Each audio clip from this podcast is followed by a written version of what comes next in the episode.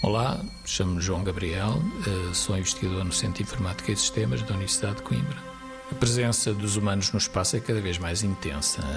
Já há várias empresas a, planear, a projetar eh, hotéis no espaço, a Estação Espacial Internacional está cada vez mais preenchida, eh, o regresso à Lua, em princípio, é para daqui a pouco tempo e, portanto, um dos problemas que se levanta é dar assistência uh, médica às pessoas que lá vão, particularmente os turistas que serão filtrados de uma maneira menos exigente do que os astronautas.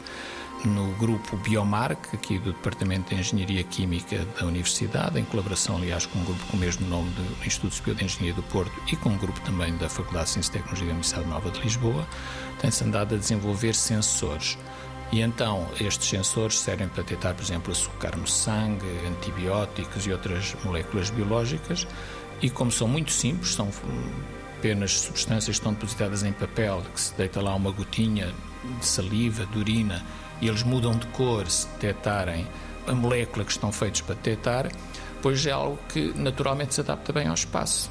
Ora, acontece que estes sensores têm eh, ali um processo de difusão, portanto, de espalhamento do líquido no sítio onde está a substância ativa, para eventualmente haver essa mudança de cor. Mas esse processo de espalhamento dentro do papel depende da gravidade. Eh, ora, no espaço, essa gravidade é residual, há muito pouco. E por isso, eh, estamos aqui num processo de fazer alguns lançamentos de teste para ver se, se sim ou não. 90 Segundos de Ciência é uma produção conjunta Antena 1, ITQB e FCSH da Universidade Nova de Lisboa, com o apoio da Fundação para a Ciência e a Tecnologia.